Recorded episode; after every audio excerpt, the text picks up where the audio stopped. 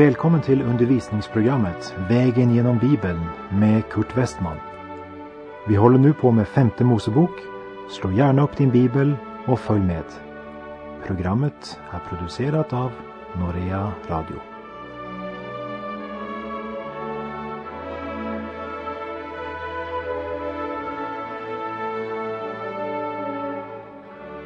Vi avslutade förra programmet med verserna 15 till 17 i femte Mosebok 18.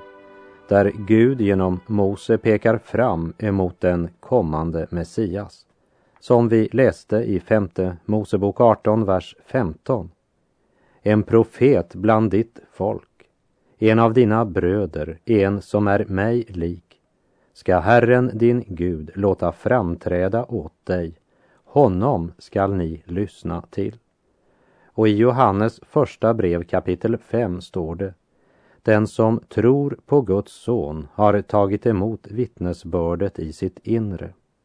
Den som inte tror på Gud gör honom till lögnare eftersom han inte tror på det vittnesbörd Gud har gett om sin son. Det vill säga, den som inte tror att Jesus är Guds son han säger därmed att Gud är en lögnare. Och vi läser vidare i femte Mosebok 18, verserna 18 och 19. En profet ska jag låta framträda åt dem bland deras bröder, en som är dig lik. Och jag ska lägga mina ord i hans mun, och han ska tala till dem allt vad jag befaller honom. Och om någon inte lyssnar till mina ord, det ord han talar i mitt namn, så ska jag själv utkräva det av honom. Bibeln lämnar oss inte i ovisshet om vem denne profet är. I Apostlagärningarnas tredje kapitel, verserna 20 till 23, förklarar Petrus Mose ord så här för oss. Då ska den tid komma från Herren då vi får vila ut. Och han skall sända er den Messias som han har bestämt, Jesus.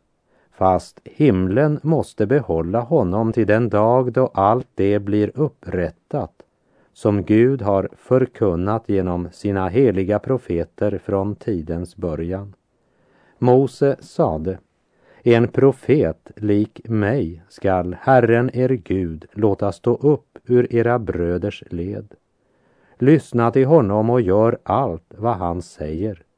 Var och en som inte lyssnar till denna profeten ska utrotas ur folket. Och Guds krav att vi ska lyssna till hans son stadfästs också på andra ställen i det nya testamentet, till exempel i Hebreerbrevets första kapitel. Många gånger och på många sätt talade Gud i forna tider till våra fäder genom profeterna. Men nu, vid denna tidens slut, har han talat till oss genom sin son. Vi kan säga att Jesus är Guds sista ord till mänskligheten. Jesus är Guds egen uppenbarelse av sig själv. I Jesus har Gud personligen kommit till oss och den som förnekar det, han gör Gud till en lögnare. Om någon kommer med en ny uppenbarelse eller nya sanningar som inte finns i Guds fullkomliga uppenbarelse, Bibeln, så måste vi bedöma honom och hans budskap i förhållande till vad som står skrivet. Budskapet Gud gav Mose angående Messias, Kristus, det var Lyssna till honom och gör allt vad han säger. Om någon inte lyssnar till mina ord, det ord han talar i mitt namn, då ska jag själv utkräva det av honom. Det vill säga, hör på Jesus och gör som han säger. Lyssna till honom. Du minns säkert ifrån vår vandring genom de fyra evangelierna att Jesus om och om igen sa att budskapet han förkunnade inte var hans eget, men Faderns. Till exempel i Johannes 5.30 och flera gånger i Johannes kapitel 6 så säger Jesus att han inte kommit för att göra sin egen vilja men göra det som Fadern vill. Och efter att Jesu gärning på jorden var fullförd så ber han i den stora översteprästerliga förbönen som är återgiven i Johannes kapitel 17 där Jesus avlägger slutrapporten efter avslutat uppdrag på jorden. Jag har förhärligat dig här på jorden genom att fullborda det verk som du har gett mig att utföra. Det vill säga, nu har jag utfört det du bad mig göra och sagt allt vad du bad mig säga. Så om Gud skulle tala från himlen i detta ögonblick så skulle han inte säga något som inte redan är sagt. Han skulle repetera sitt eviga och gudomliga budskap. Därför att allt han tänker säga mänskligheten är i Kristi person. Genom ordet och den helige Andes uppenbarelse av ordet uppenbaras den gudomliga eviga sanningen för människan. Därför ska en kristen inte befatta sig med horoskop. Jag mötte en ung kvinna som med ett klingande skratt förklarade för mig att det var ju bara på skoj hon läste det. Hon trodde ju inte det minsta på det. Men hon tyckte att det var underhållande att läsa. Vi samtalar en stund och jag konstaterar att när veckotidningen kom så var horoskopet något av det första hon kastade sig över och därmed fyllde sina tankar med. Men det visade sig att hon inte studerade skriften med samma iver. Det fick hon så sällan tid till. Och jag kunde inte annat än svara, du måste ju ha otroligt mycket tid till övers. Eftersom du till och med hinner att läsa allt det som du säger att du vet att det inte är sant. Men ett långt samtal förde till sist till att hon förstod att hon trots allt nog räknade ganska mycket med vad som stod skrivet i stjärnorna. Det ligger liksom i vår fallna natur en dragning till att utforska det okända, det mystiska. Man vill så gärna veta vad morgondagen bjuder.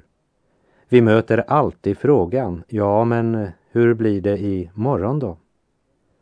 För att mätta denna omättliga längtan så uppstod det bland hedningarna spiritister, andebesvärjare, stjärntydare och spåmän, sanningssägare. Och Gud varnade sitt folk emot allt sådant. För sådana ting var förenade med avgudsdyrkan och dess ursprung var sataniskt. Telefonkatalogen och tidningarnas annonssidor visar dig många, många spåmän eller mystiker som tjänar ganska bra på att spekulera om framtiden. Men endast Gud kan förutsäga framtiden. Och framtiden tillhör honom. Och det som kännetecknar Guds ord är att det sträcker sig längre än till ögonblicket. Och det största beviset för att Bibeln är Guds ord är alla de uppfyllda profetiorna. Cirka en fjärdedel av Bibelns innehåll var profetia när det blev skrivet och en stor del har redan gått i uppfyllelse. Gud har låtit sina tjänare skriva ner profetior angående städer och nationer och världsriken. Och därför uppstod det också falska profeter Precis som det finns falska lärare idag.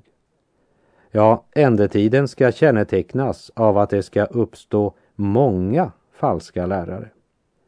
De önskade ta den plats som tillhörde Guds sanna profet. I Hesekiel kapitel 22 och vers 28 står det De profeter som de har tjänar dem som vitkalkare. De skådar åt dem falska profetsyner och spår åt dem lögnaktiga spådomar. Det säger, så säger Herren, Herren, och det fastän Herren inte har talat. Och i Johannes första brev kapitel 4, vers 1. Mina kära, sätt inte tro till alla andar, utan pröva om det kommer från Gud. Ty många falska profeter har gått ut i världen. Ordet är ledstjärnan för Guds barn. Vi må aldrig glömma att skriftens röst är Kristi röst och Kristi röst är Guds röst. Så säger Herren. Därför är inget mera naturligt för ett Guds barn än att flitigt studera skriften för att kunna pröva budskapet. Ordet är ledstjärnan.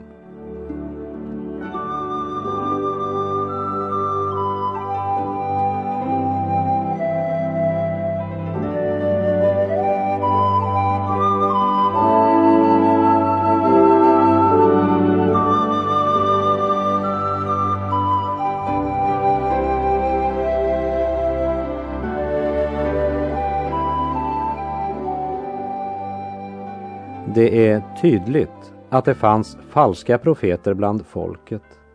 Israels barns olycka var att de inte praktiserade de regler som Gud gav för att pröva profeterna och avslöja de falska. I Jeremia 14, vers 14 står det.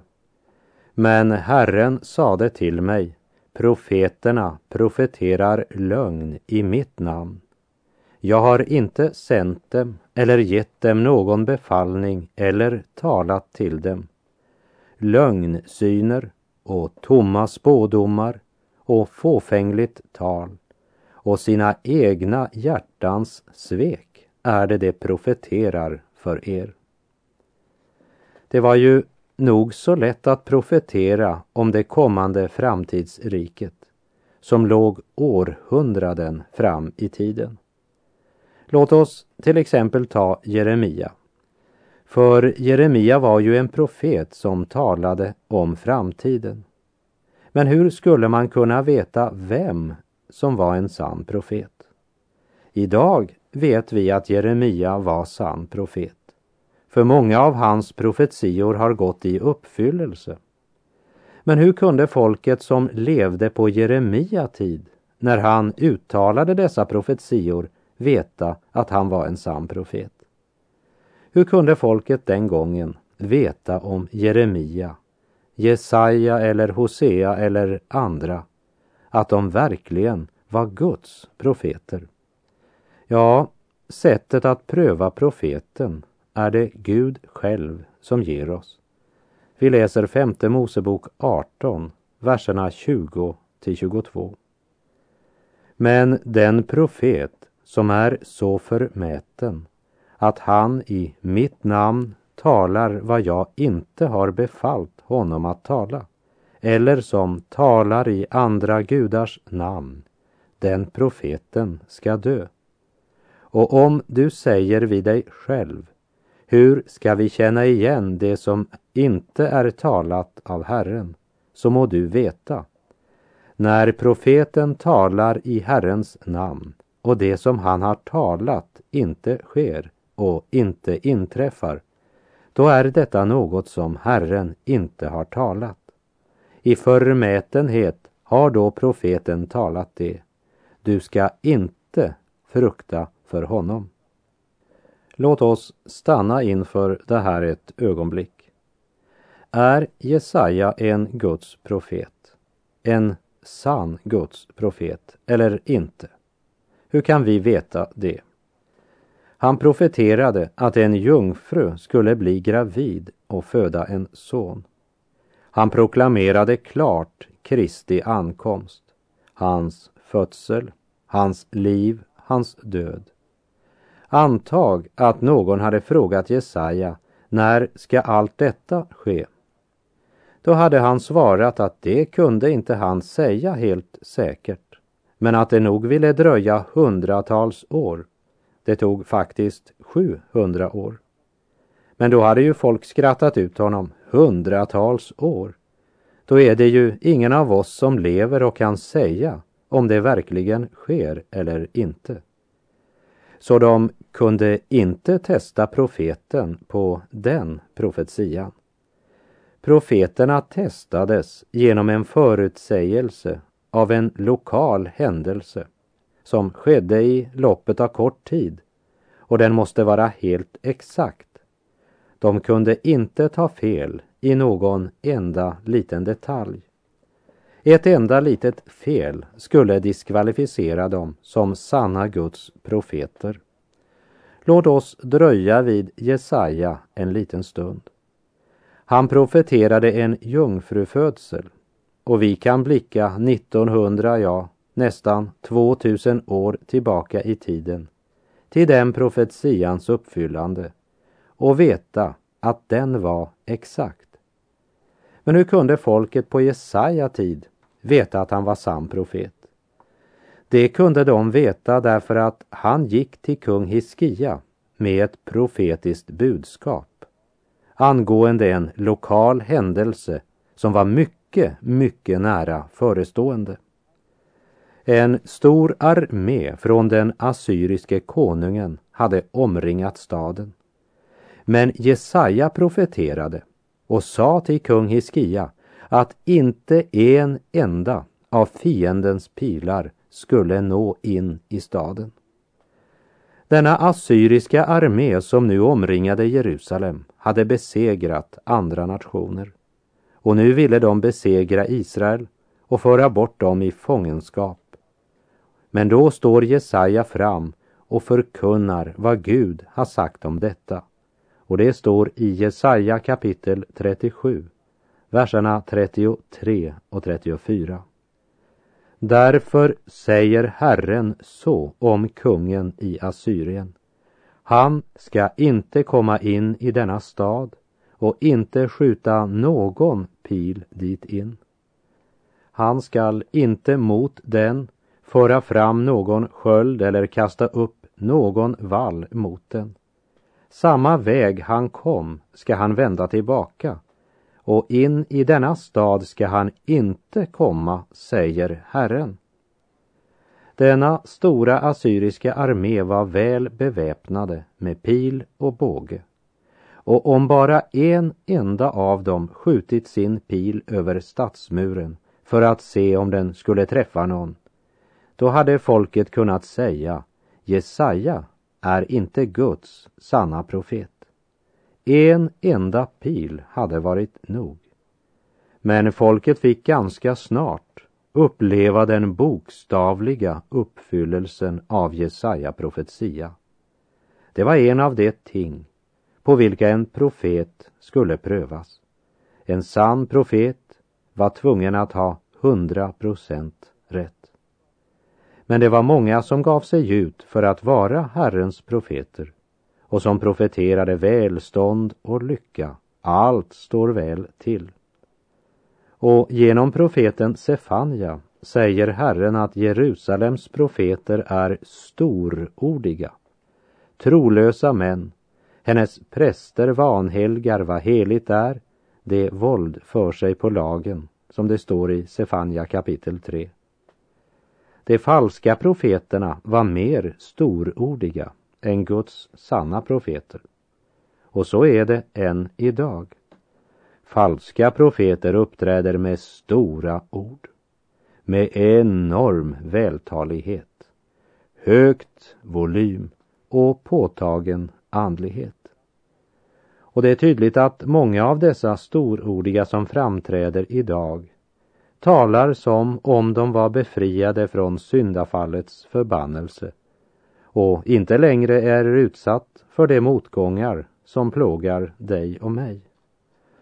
Sjukdom och lidande ska liksom vara ett passerat stadium för dessa storordiga profeter. Och det är inte heller nödvändigt att korsfästa sitt kött om man ska tro deras budskap. Här vill jag citera Chuck Farah som sa följande. Enligt dessa profeter så behöver jag inte längre lida nöd, utstå förföljelse, kastas i fängelse, gå hungrig eller törstig eller lida skeppsbrott för evangeliets skull. Han blev ju fattig så att jag kunde bli rik. Han led ju så att jag inte ska behöva lida. Han blev förföljd så att jag inte ska behöva lida förföljelse. Han hade ingenstans att sova på natten för att jag skulle kunna bo på hotell Hilton. Han var tvungen att gå till fots så att jag kunde köra en luftkonditionerad lyxbil. Han gick hungrig för att jag skulle få vara mätt. Han var svettig och dammig så att jag skulle kunna njuta en ren dusch och simma i en tempererad swimmingpool. Allt detta gjorde Jesus för mig. Han dog för att jag skulle få det bra. Då är ju jag bra dum som sätter mitt liv på spel för evangeliets skull. Lever enkelt så att jag kan använda mina besparingar för missionsändamål och korsfästa mitt kött när Gud egentligen vill ge mig en ny villa och en större och bättre bil. Så dum jag är som fastar och ber om väckelse i hans församling för att den ska väckas ur sin liknöjdhet och åter bli den lidande tjänare som förbinder världens sår med sina egna resurser. Så dum jag är som tillbringar timmar och dagar i bön och fasta inför Gud när allt jag behöver göra är att bedja en gång. För att bedja mer är ju att visa att jag har ingen tro. Så dum jag är, som är villig att ikläda mig martyrkronan eller att brottas med osynliga andemakter i himlarymderna, när de är så lätta att driva ut. En enda bön i tro klarar av allt sammans. Men, säger Chuck Farah, jag tröstar mig med att detta är inte något nytt problem.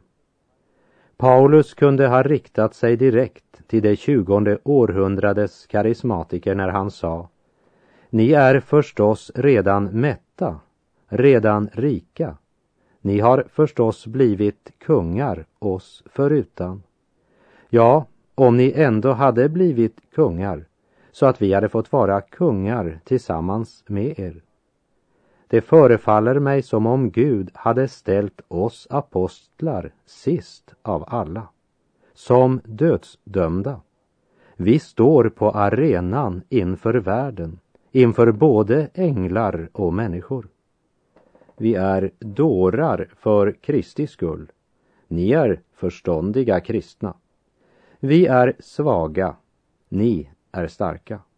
Ni är ansedda. Vi är föraktade.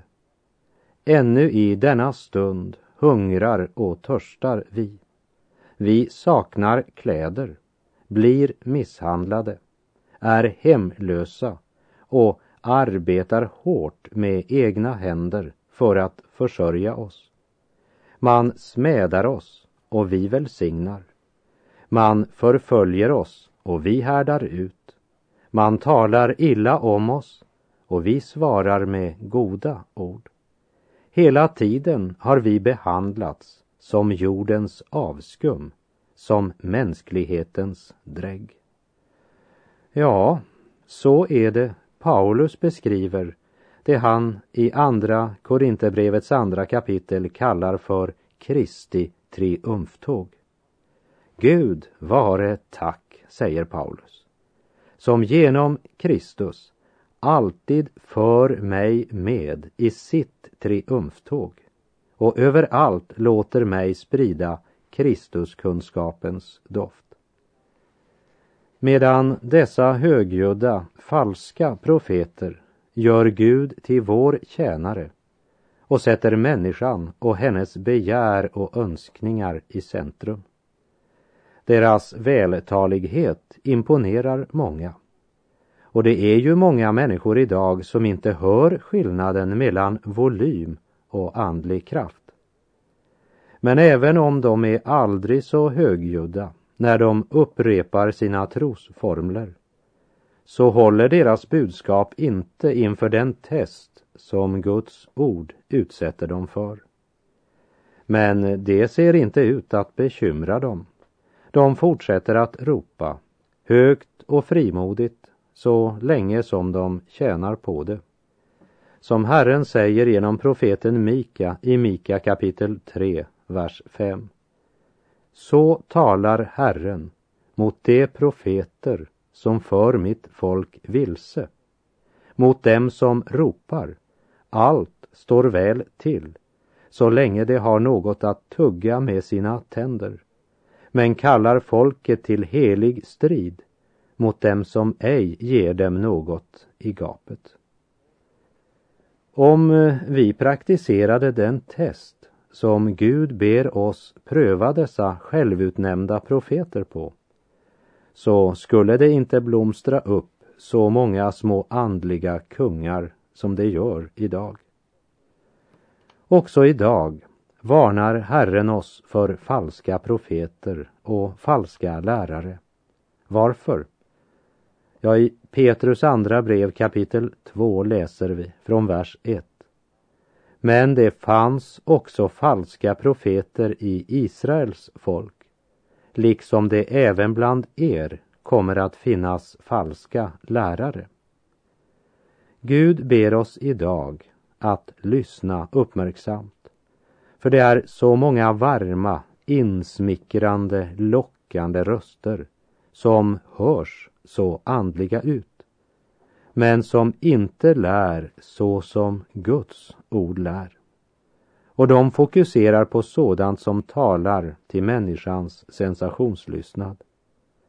Jesus säger i Matteus 24, 24. Falska frälsare och falska profeter kommer att uppträda med stora tecken och under för att om möjligt bedra också de utvalda.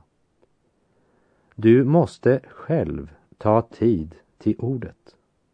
Ordet är ledstjärnan. Och det är det som femte Mosebok 18s två sista verser handlar om. Att vara på vakt mot falska profeter. Fram till Johannes döparen kom så var profetens uppgift att förutsäga vad som skulle komma. Men efter Johannes döparen så är vi i den sista tiden, det vill säga då en profet är en som förkunnar Guds ord så att sanningen avslöjas för vårt hjärta. Jesus själv sa det så här i Matteus 11. Sedan Johannes döparens dagar tränger himmelriket fram och somliga söker rycka det till sig med våld. Ty ända till Johannes har allt vad profeter och lagen sagt varit förutsägelser. O Gud, all sanningskälla, jag tror ditt löftesord. Vad du har sagt ska gälla i himmel och på jord. Och med det så säger jag tack för den här gången. På återhörande om du vill. Herren vare med dig. Må hans välsignelse vila över dig. Gud är god.